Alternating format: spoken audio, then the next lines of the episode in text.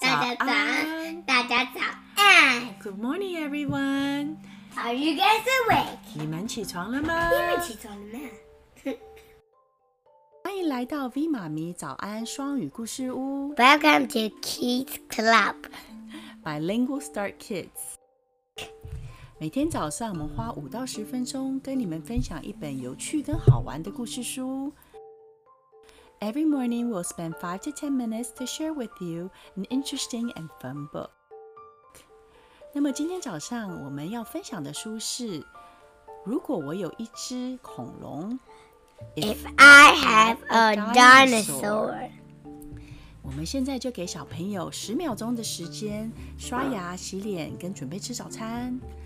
We'll now count down 10 seconds to give everybody the time to brush your teeth, wash your face, and get ready to eat breakfast. 10, 9, 8, 7, 6, 5, 4, three, two, one。如果我有一只恐龙，If I had a dinosaur，我喜欢狗狗 ，I do like dogs。我有一只猫咪了，I've got a cat。鱼对我来说太湿了，A fish is far too wet。你知道的，我很想要一个独特的宠物。Because you see, I really want a different, different sort of pet. 我有想过养一只仓鼠或是老鼠。 I thought about a hamster. I thought about a mouse. 但我真正想要的是一个更大的宠物。But I want a pet much bigger. 比房子还要大的那种。More the size of, well, a house. 我真的很想要一只大宠物。I really want a giant pet. 超级大只且强壮，enormous, big and strong. 还有一个宽大且结实的身体，with a body broad and solid. 加上一个超长尾巴，and a tail that's super long. 哦，如果我有一只恐龙。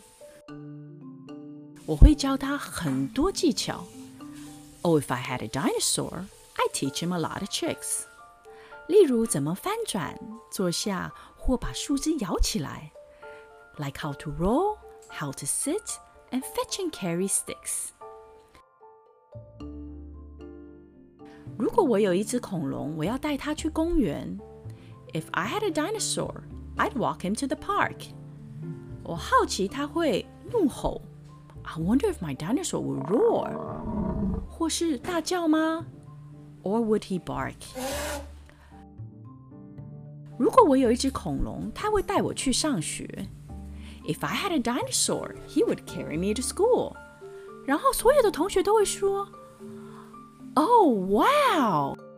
And all my friends would shout, 恐龙也太酷了吧！Your dinosaur is cool. 如果我有一只恐龙，它会学怎么算数和念英文。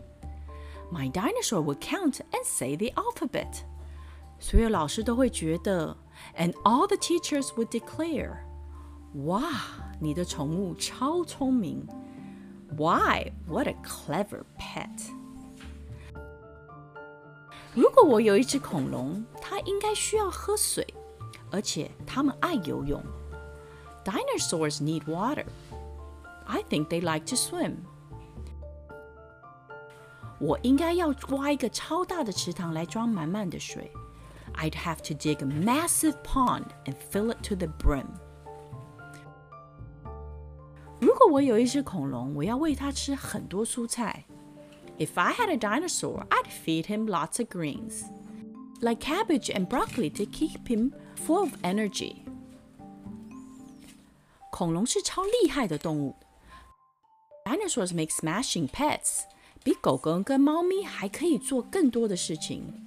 As dinosaurs can do much better stuff than dogs and cats，只是需要小心它的。You just have to watch out for the。如果我有一只恐龙，我要帮它做一扇恐龙专属的门。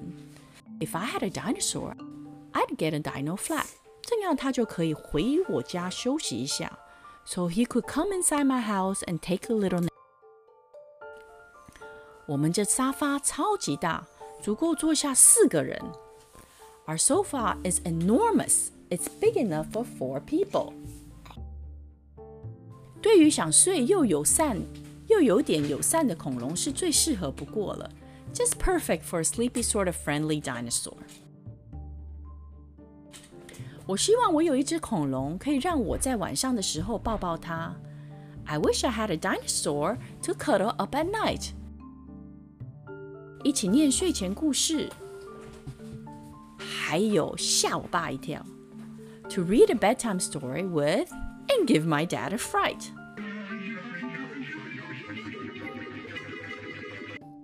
没错，恐龙一定是超棒的动物，我相信你应该也同意。Yes, dinosaurs make awesome pets. I am sure you will agree. 它们是所有宠物里面最棒的那个。That of all the pets, they are the best. 养一只，你就会知道喽。我相信你应该也同意。Just get one and you'll see. The end. 结束。希望大家喜欢今天的故事。 I hope you like the story today.